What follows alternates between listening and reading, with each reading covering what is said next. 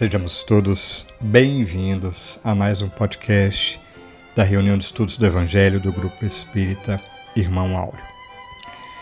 Ah, o podcast de hoje foi produzido pela Daniele numa reflexão sobre o capítulo 20 do Evangelho segundo o Espiritismo, Os Trabalhadores da Última Hora, o item 2.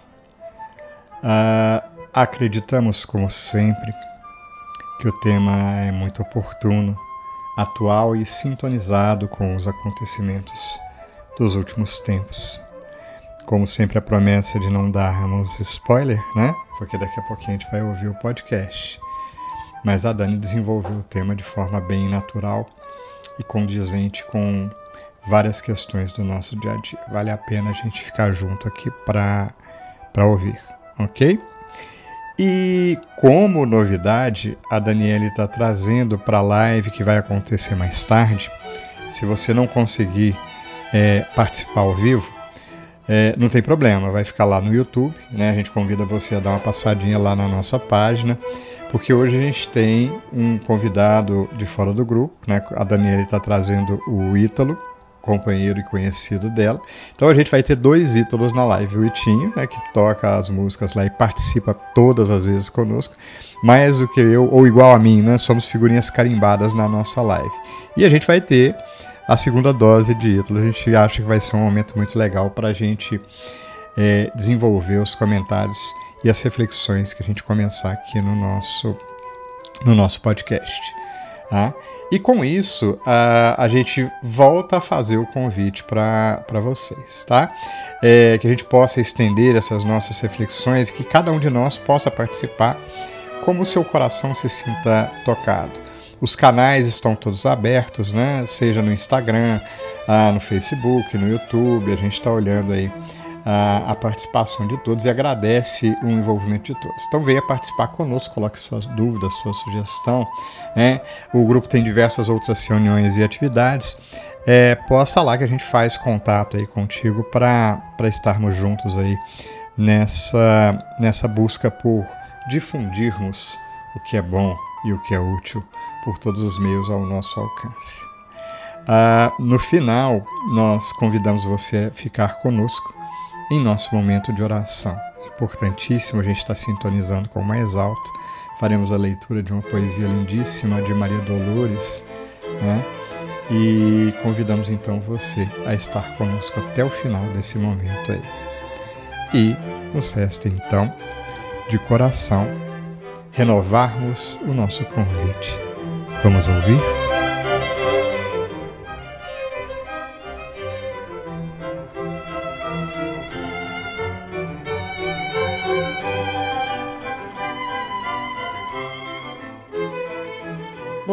Noite a todos. No dia de hoje, nós vamos comentar um pouquinho sobre o capítulo 20, item 2 do Evangelho segundo o Espiritismo. É o capítulo intitulado Os Trabalhadores da Última Hora, e o item 2 vem falar justamente da passagem que os últimos serão os primeiros no reino dos céus. Bom, acredito que todo mundo nesse instante, ou a maioria, é, vão recordar sobre a parábola que é contada dos trabalhadores da vinha no início desse capítulo. Essa parábola é justamente aquela que mostra né, que o dono da vinha foi recolhendo trabalhadores ao longo do dia para que pudessem trabalhar na sua vinha. E o interessante quando Jesus conta essa parábola, né, nós sabemos que Jesus traz algumas verdades por meio de símbolos, é que no final aqueles que foram chamados por último, né, então os últimos trabalhadores, receberam a mesma quantia do que aqueles que tinham trabalhado durante todo o dia. E, obviamente, né, nos sentiríamos também nessa mesma posição, creio eu, de que eles se sentiram então de alguma forma prejudicados. Porque eles recebiam então, receberam o mesmo valor, sendo que haviam trabalhado o dia todo. E os trabalhadores vão então atrás do dono da vinha, perguntando, queriam saber o motivo, né, que aqueles últimos tinham então recebido o mesmo valor que eles que tinham dado todo o suor, né, no trabalho. Mas a questão é o seguinte, que o dono explica para eles os, é, a seguinte questão. Por um acaso vocês foram prejudicados com um valor que foi informado, né? Porque ele tinha combinado o pagamento de um denário.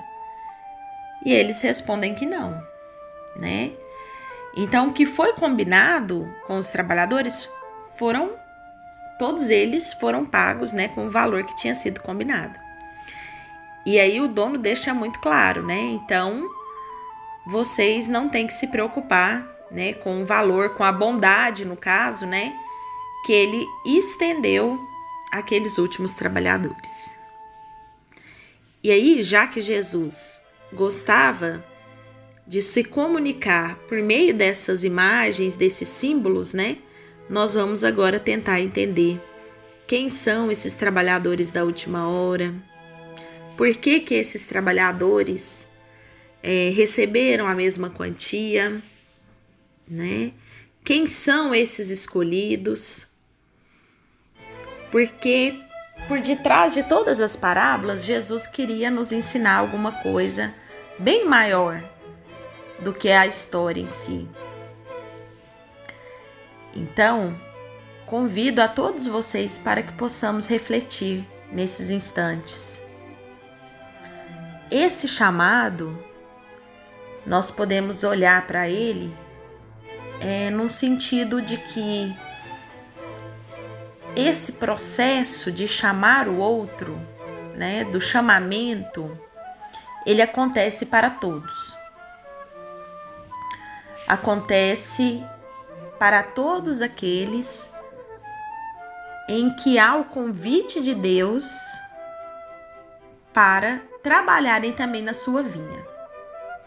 Então nós podemos perceber que esse dono da vinha seria Deus, os trabalhadores nós. Bom, se já entendemos que todos nós somos chamados qual é a diferença que se estabelece entre os primeiros e os últimos chamados? No Evangelho segundo o Espiritismo, ele deixa claro que esses primeiros chamados foram aqueles que vieram antes de nós comentar sobre o futuro, o que nós iríamos encontrar, né? O que nós estamos encontrando agora, já há algum tempo. Então, eles são os profetas, eles foram logo após os apóstolos de Jesus.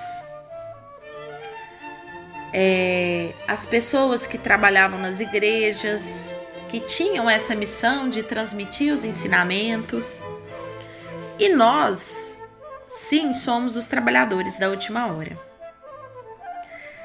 Então ele mostra, né, que inclusive essa evolução entre os que foram chamados, né? Eles vão acabar nos trabalhadores da última hora que somos nós os espíritas.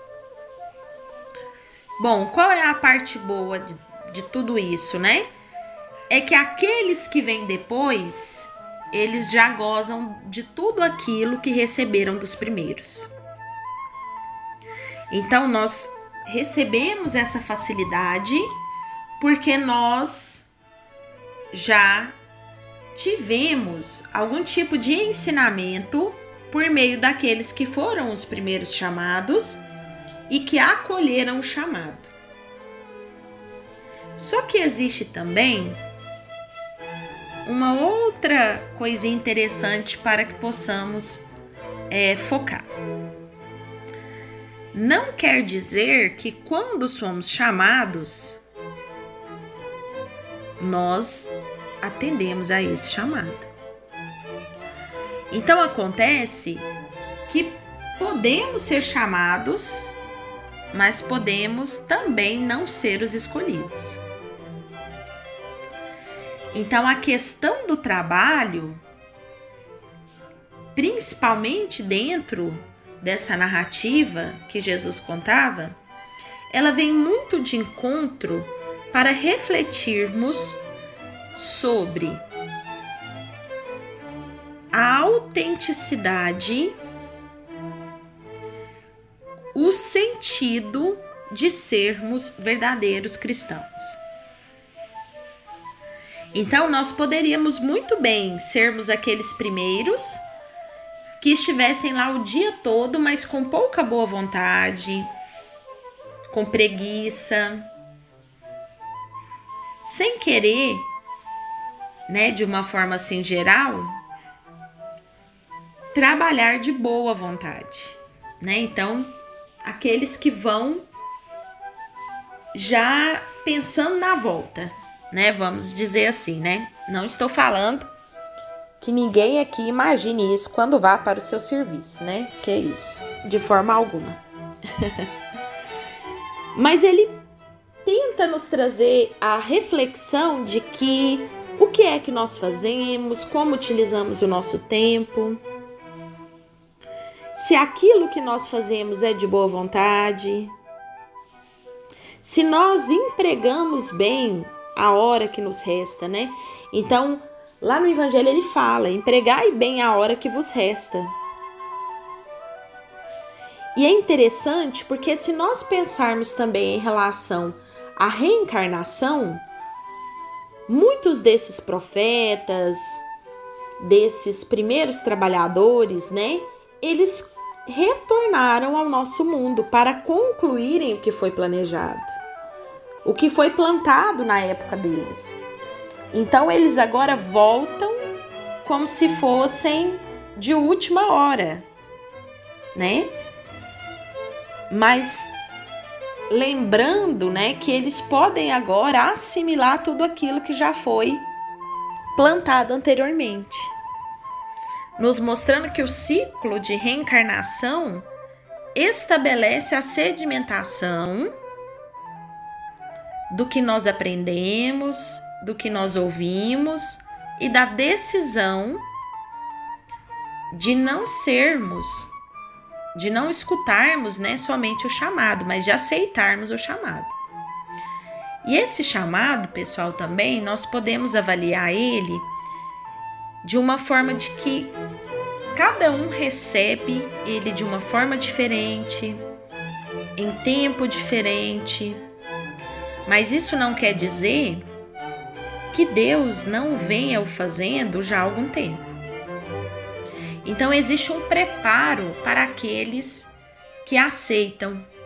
Então, se nós voltarmos lá na parábola, aqueles últimos trabalhadores, eles já estavam prontos. Né? Então a gente pode até falar nesse sentido, né, junto com o que está escrito no evangelho, que eles já eram laboriosos, só lhe faltava o labor.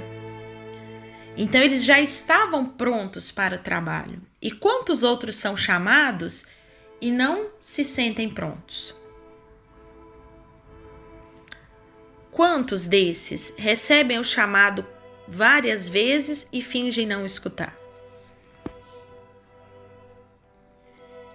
Então, nesse estudo, pessoal, no Evangelho, segundo o Espiritismo, na, nas instruções né, dos Espíritos, eles deixam bem claro que essa também é uma parábola que vai envolver a crítica e o julgamento. A crítica e o julgamento daqueles né, primeiros trabalhadores em relação aos que vêm após. Então, eles se sentem na posição de poder ir atrás do dono da vinha para questionar o que é que ele tinha combinado com esses outros trabalhadores. Deixando claro para a gente né, que existia então um julgamento, uma crítica daqueles que não foram é, trabalhar igual eles, né? Não trabalharam as mesmas horas. Além disso, nós também podemos extrair que a solidariedade entre esses trabalhadores é o que vai ligar o passado e o futuro. Então, nós precisamos das outras pessoas e assim, ao passar dos anos, das nossas encarnações, dos processos em que conseguimos adquirir conhecimento, e esse conhecimento, principalmente a nível moral, nos dá então a o sentido do que é o verdadeiro trabalhar na vinha de Deus. Os últimos acabam aproveitando dos labores daqueles que já iniciaram. Isso é verdade. Né? Então, quando o evangelho fala, né, que os últimos então somos nós os espíritas, né? Nós já recebemos de pronto aí vários livros aonde os quais, né, os espíritos trazem para nós uma receita, né? Uma receita para sermos homens de bem. E nessa receita nós devemos nos igualar aos nossos irmãos. Porque em muitos momentos nós fazemos iguaizinhos a esses trabalhadores. Nós queremos saber, né? Nós queremos dosar por meio do que a gente fez esperando um retorno. E a gente sabe muito bem que tudo aquilo que a gente faz esperando um retorno, já pensando no que vamos receber, não foi feito de coração. Então, quando a gente faz para o próximo, quando a gente faz no trabalho, na vinha de Deus, nós já estamos recebendo. Então ele deixa claro também para a gente, né, que nós somos iguais. Todos temos nossas chances de reparação, todos temos também a nossa chance de elevação. Então, que a contabilidade de Deus, ela não é feita por tempo trabalhado. essa contabilidade que vem de Deus, ela vem de uma forma diferente a que nós estamos acostumados aqui na Terra. Ela vem diante do sustento da vida, da necessidade de que temos de sustentar a nossa vida. É isso que Jesus queria nos trazer. Então, nessas palavras, que os últimos serão os primeiros no reino dos céus. Isso nos deixa também uma oportunidade de refletirmos em quantas situações nós ainda não começamos a preparar a nossa terra. Então, às vezes nós já estamos aí bem pensamos assim: nas, na, nasquelas filas enormes, né?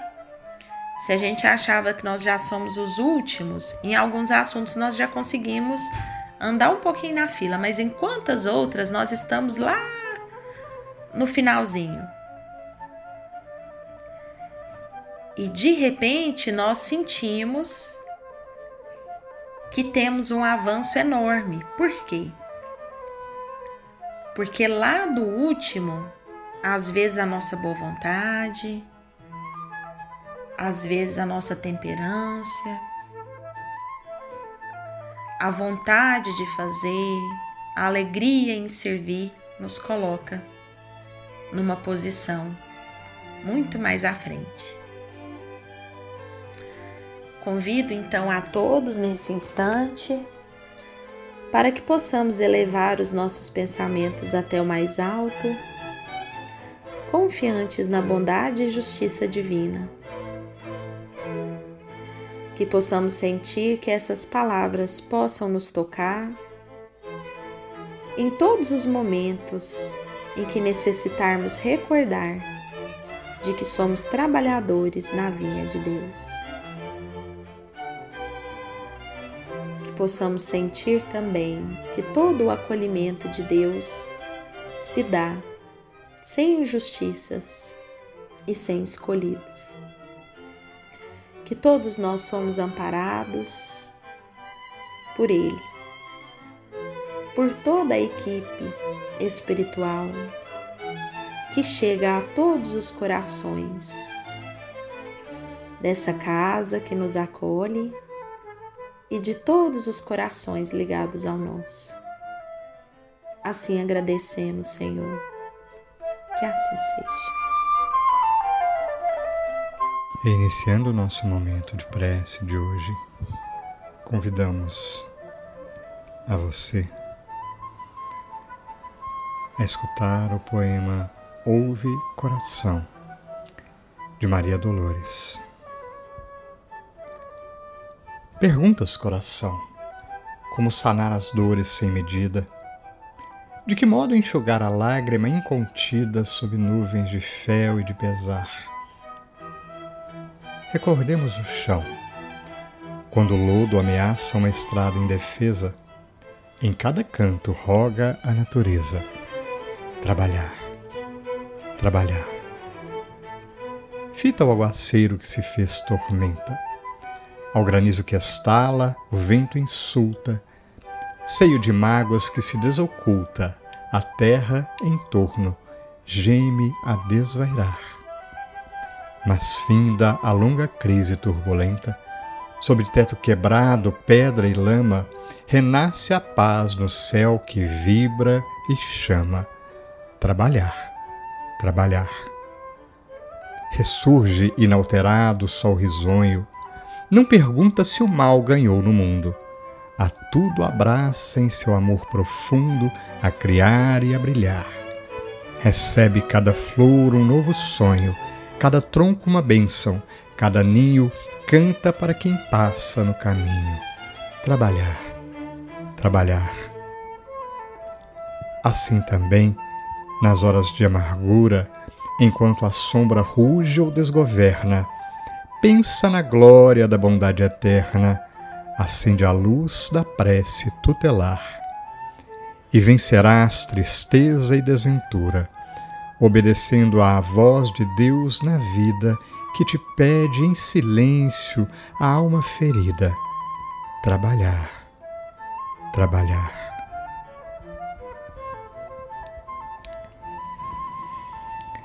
E que nós possamos ouvir estas palavras da poetisa